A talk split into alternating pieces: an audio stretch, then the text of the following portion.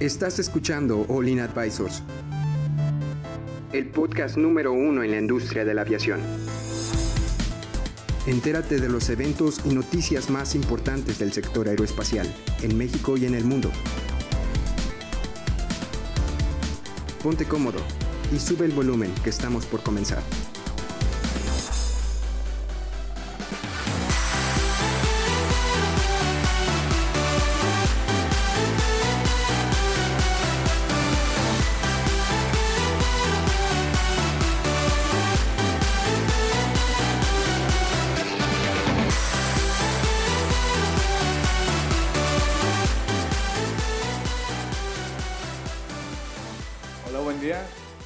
Con- del aeropuerto de la Ciudad de México se convierten en un estacionamiento y más aeronaves se quedan pernoctando, haciendo que haya menos espacio y las autoridades plantean el aumentar el área para que las aeronaves puedan pernoctar. ¿Tú qué opinas, Héctor? Bien, muy, muy buen día. Ah, perdón, sí, una disculpa. ¿Cómo estás, Héctor? Aquí tenemos a Héctor con nosotros. Gracias, gracias. A Jaylee, a Salvador Hola, hola. y a nuestro amigo Edson. Buenos días, buenos días. Ok. Bueno, Héctor, ¿qué opinas de, de este tema? Pues sí, hoy les traemos este tema acerca del aeropuerto eh, Benito Juárez de la Ciudad de México. Este es un problema que ya tiene tiempo, ¿no? Este, sobre todo desde que las aerolíneas de Toluca, las de bajo coste, ya, ya conocen Volaris, Interjet, eh, empezaron a, a- a trasladar sus vuelos, eh, o sea, salieron de la ciudad de Toluca y se fueron ahora a la Ciudad de México, bueno, aumentando las operaciones que este aeropuerto tiene, ¿no? Entonces, desde que pasó eso, eh, han tenido problemas, sobre todo porque en la noche se quedan las aeronaves así en, pues en espacios, sí sí hay espacios asignados para que se queden ahí, pero son muchas las aeronaves, o sea, dicen que en el día son más o menos unas 80 aeronaves que, que se quedan pernoctando y eso causa que haya retrasos en las operaciones normales del aeropuerto. Y el problema ahorita es que ya no van a tener más espacio y lo que están proponiendo es hacer un, porque ya no hay más espacio ahorita en el aeropuerto como está, lo que quieren hacer es, es un puente para otro, otro lado que esté cerca del aeropuerto para poder estacionar las aeronaves. Y de verdad se me hace algo súper tonto cuando la solución todos sabemos que es Texcoco y se acabó. Pero mira, Héctor, este, hablando un poco más del tema, es que cuando no tenemos una solución y la, una, una solución establecida, porque ahorita Texcoco no, no está 100% cancelado, pero tampoco está en un go, pero a corto plazo yo creo que es una buena solución, digo, y aparte... No tanto, mira, son casi 53, 54 millones de pesos los que se requieren de inversión y obviamente esto eh, tienen que tener listo antes de que se acabe el año eh, el estudio de qué tan posible es que algo así se haga, aparte de la terminal que quieren hacer, o sea, le van a estar invirtiendo ya muchísimo, muchísimo billete a este, este aeropuerto que todos sabemos que tarde o temprano va a dejar de ser útil. ¿Qué Bueno, opinas, Chava? Hay que ver también otro punto interesante. Texcoco, ¿cuándo era la fecha en la que se terminaría? ¿En unos 3, 4 años? Sí, como en dos, tres años, sí. O sea, pero ¿y qué van a hacer ahorita en el corto plazo? Porque ahorita es donde están las 80 aeronaves paradas. Exacto.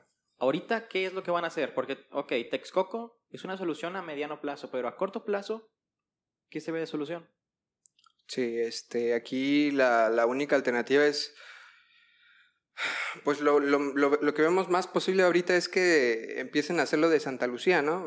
Ya nuestro presidente dijo que se va a hacer sí o sí, entonces para ya ir moviendo, tal vez este, hay, hay, hay otro tipo de operaciones de priva, este, de, cargo y cosas así. Hemos visto también lo del MRO, de ahí, este, me parece bien la nota, no estoy seguro. ¿En- No sé si. de Mexicana o El de? Mexicana, que creo que ya está en renta otra vez. No sé si ya los mandaron. Ah, sí, ya los la- mandaron a los ¿Sí? mergancitos. Sí, ya les dijeron bye bye. Oye, entonces ya murió ese, ese MRO. Era la. Mira, yo, yo lo que sé es que están en proceso de, de quiebra. Porque, pues ya prácticamente, me, me parece que les triplicaron la renta, no la quisieron pagar. Y ahorita Mexicana, si bien es cierto que tiene una alta demanda de, de aviones a, a mantenimiento, Mm. no, no, no, No tiene están dónde. logrando ser rentables y no tienen dónde también. No, no tienen buena administración actualmente. Sí. Pero deja tú eso también. Este, Imagínate si lo ponemos en un estacionamiento para que más aeronaves pues, eh, hagan pernocten ahí cerca del aeropuerto, eso no saturaría más el aeropuerto de lo que ya está, no causaría más tráfico todavía. Mm, no, porque ahorita están sobre las pistas. Entonces es por eso que eh, normalmente esto pasa con los primeros vuelos en la mañana. De los de las cinco y media de la mañana, siete y media, ocho de la mañana, es en donde hay más demanda, ¿no? Y en donde normalmente suceden este, los retrasos en los vuelos. Entonces, esto sucede, eh, no crean que es nada más porque, ah, este, lo voy a dejar aquí en la noche para ser el primero en salir. O sea, no es ese el motivo, sino es eh, aviones, por ejemplo, que vienen de aquí, de, que son de aquí de Monterrey, ¿no? Este, son de aquí, están allá y es como, oye, mañana tengo que regresar en, temprano igual, pues mejor me quedo.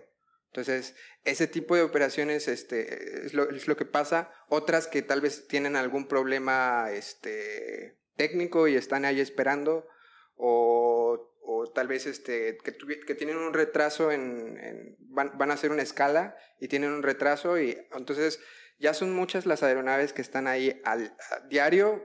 Les digo que ahorita ya estamos en 80 aeronaves diarias y, y, va a seguir subiendo. O sea, ahorita pues dicen que si no se hace nada van a estar ahí 120 aeronaves y ahora imagínate, van a ser en vez de dos horas de, de retraso van a ser 3, 4 horas de retraso. A eso me refería, que se puede saturar un poco más. Y luego imagínate, pues el aeropuerto de la Ciudad de México es de los pocos aeropuertos en México que puede recibir aeronaves pues de categoría pesada, de que los los 747, los 777. Bueno, hay varios aeropuertos que lo pueden recibir, pero la Ciudad de México es el punto principal.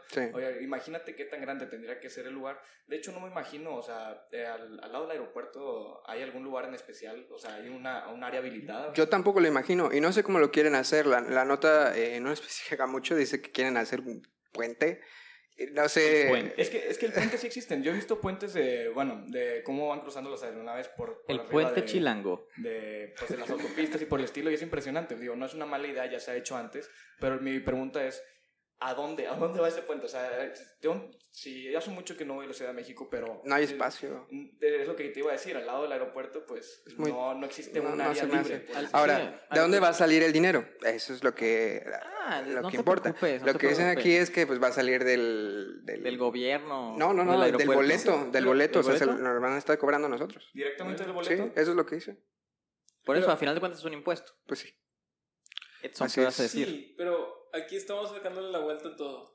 Aquí el punto es, ¿cuál va a ser la solución? Tenemos 80 aeronaves ahí en el aeropuerto. Quiero, quiero... Que, sobre, que no saturan las cosas. El problema es que... O sea, mira, ahorita, como, como estamos... Eh, las, las soluciones no se pueden tomar de que, oye, necesitamos esto para mañana. Pues sí, pero tienes que hacer un estudio para ver si lo que vamos a invertir de dinero realmente va a convenir. O sea, no hay una solución ya para ahorita. No, pero vamos a tener que vivir con eso por lo menos hasta mediados del próximo año. Hasta bien, o sea, yo lo que me refiero es que, por ejemplo, Texcoco decías, pues Texcoco va a ser algo que va a pasar en cuatro años y para los cuatro años se va a seguir creciendo toda esa saturación de aviones. Tenemos que tener una solución ya unos seis meses, un año, porque así va a seguir. Y ahora recuerdo que para llegar a la Ciudad de México llegas y de aquí que, te, que el avión aterrice se tardaba otras dos horas y la verdad es que, imagínate, si ahora va a haber una saturación, pues va a tardar más horas para aterrizar el avión. ¿Qué es lo que nos va a traer el, qué es lo que debería ser el aeropuerto de la Ciudad de México para que ya no pase eso?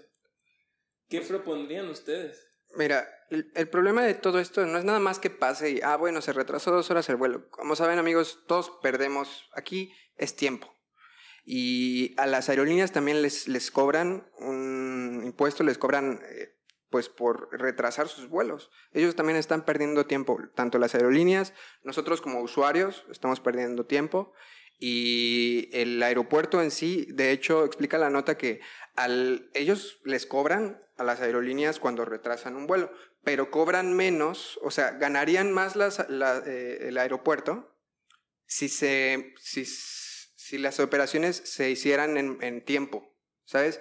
Si los aviones salieran en el tiempo que, correcto en el que tienen que salir, habría más operaciones al día y obviamente pues ganarían más dinero. Entonces están perdiendo dinero al, al, al que los vuelos se estén retrasando. Todos estamos perdiendo aquí. Entonces la cosa es buscar la manera de que, de que las operaciones del aeropuerto de la Ciudad de México sean más eficientes. Es, eso es todo. Mira, voy a leer un poquito lo que dice la nota. Dice, el Aeropuerto Internacional Benito Juárez de la Ciudad de México, AICM, reconoce que los retrasos de vuelos hasta 120 programados en las primeras horas de la mañana, entre las 5 y 7 y media de la mañana, considerando periodo de máxima demanda. Se debe a que las aerolíneas utilizan posiciones de las terminales 1 y 2 y remotas como hoteles para pernoctar o espacios de estacionamiento de aviones. Es decir, no están considerando aún la Terminator 3, ¿no? Sí. De lo que habíamos estado hablando. No, pues, Yo es- creo que eso le da otra, otra razón por la que se debería hacer a corto plazo, pero el espacio es lo que yo tengo, estoy preocupado. Y eh, bueno, y aumentando este tipo de estacionamiento, pues va a haber más vuelos y dicen, bueno, ya tenemos espacio para pernoctar, pues mínimo lo vas a saturar más de lo que ya está. Las salidas se van a atrasar, como dice Héctor, en lugar de dos horas, tres. Pero bueno, es eh, para mí, yo creo que aunque suene como una mala solución, es una solución, al fin y al cabo. Bueno, yo- ¿Sabes qué? iba a Sí, decir algo, ¿no? Yeli, Sí. ¿qué, qué opinas? Am, principalmente que no son 80 aeronaves. Dice que ocupan 56 espacios de 80 disponibles. Traíamos ahí Hay como que mal- 125 disponibles, yo había leído. Pues aquí, apare- aquí la nota menciona, estos aviones ocupan 56 espacios 56 de, de una De sola 80. aerolínea, de 80. pero de una sola aerolínea. Ok. Entonces, si, si son muchos espacios los que se requieren al día, eh, eso, es, ese caso que estás leyendo eh, es en casos extremos. O sea, que una sola aerolínea necesita 30, 40, 50 espacios, una sola. Entonces, para, retrasa todos sus vuelos, literal.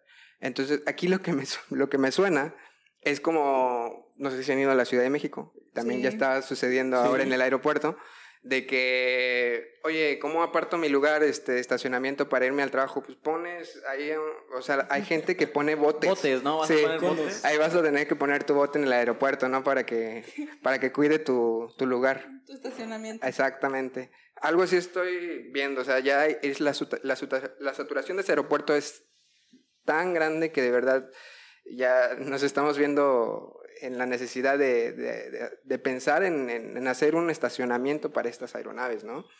Este, les, les comento el número, este, creo que son eh, 1080 vuelos diarios, 1000 1800 vuelos diarios en ese aeropuerto. En ese aeropuerto. Mm, no sé. Te- no, no, no te tengo el dato. Pero... yo tampoco. 150 operaciones diarias. No, 150 es muy No, poquito. No. Actualmente se tiene un promedio 1150 operaciones Bueno, se, podría- se 150. podrían aumentar, yo creo. Sí. Se podrían aumentar con un poco más eficientes. Nada más este. Ahora, aquí lo que esta nota prácticamente quiere darnos a entender, y amigos, y lo que yo quiero transmitirles con esta nota es que eh, este aeropuerto ya no sirve. Ya no sirve No, no, y no. Concuerdo. la verdad. Sí, no, no sirve. No bueno, para nada. vamos a pasar No, tus sí dos centavos. Vamos a pasar tus. No, no, no, creo que Yo- igual y antes de los dos centavos creo que... Ok, tú dices que... Mira, es como, es como cuando tienes Sí. una compu, la, la- o sea, por ejemplo, la, la Mac, de que con el paso del tiempo se va haciendo más lenta, se va, se va actualizando, eh, re- requieren más, por ejemplo, los programas nuevos que le tienes que instalar, pues requieren más procesador, requieren más capacidad de la computadora y pues nos estamos quedando atrás. Eso es lo que está pasando con el aeropuerto. Entonces, tenemos otros, eh, tenemos otros eh, requerimientos, necesitamos hacer otro tipo de operaciones, estamos creciendo y este aeropuerto no nos da para más. Es a eso. corto plazo yo creo que sí da. A un mediano plazo definitivamente no. Pero a un corto plazo, haciendo la Terminal 3, se va a liberar un poquito el espacio y se va a poder tener más, más espacio para maniobrar, más, pues, no sé, un colchón en el que puedas tener más operaciones o simplemente mantener las operaciones actuales siempre y cuando tengas un proyecto a mediano o a largo, a mediano plazo principalmente. Que es ahorita en, en lo que está la discusión. Santa Lucía, Texcoco, Es que Toluca, Ciudad de México, Pero o sea, realmente la Terminal 3 va a liberar de espacio para unos tres meses. O sea, Mira, no, tal vez, mira, si es- digamos, vamos a poner el, el mejor escenario. ¿Sabes? Este, ok, se empiezan a hacer ya las, las cosas en, en Santa Lucía, este, en dos, tres años ya, tres años, vamos a ponerle. Ya está eh, hecho ese aeropuerto. En este aeropuerto, vamos a poner el mejor escenario, hacen el, eh, el estacionamiento que están proponiendo, el puente que están proponiendo y la tercera terminal. Mira, con esas instalaciones y con el de Santa Lucía, yo no le veo futuro para 10 años. La verdad, las dos se van a saturar.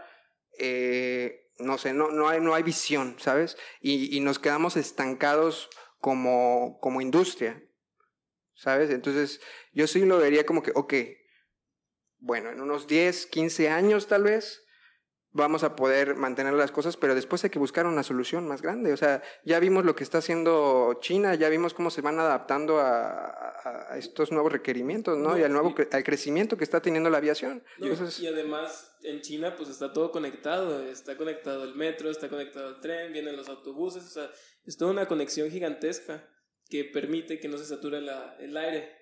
Y es algo que estábamos hablando en un podcast de la semana pasada, que no nada más la respuesta es la aviación, o sea, también hay otros transportes. Y creo que aquí te dejamos caer todo lo que viene siendo los aviones.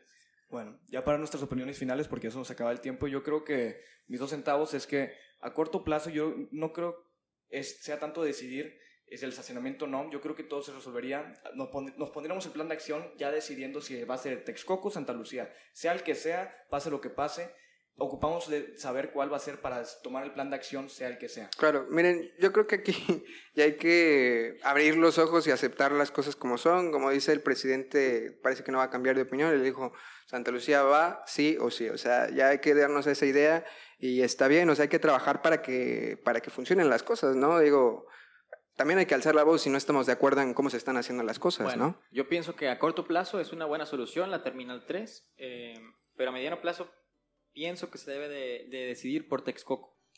Eh, a final de cuentas es un capricho nacional o capricho del presidente querer hacer Santa Lucía, pero los estudios dicen que Texcoco es la mejor opción y yo pienso que debería de realizarse así. Ok, ¿Tus dos centavos, Julie?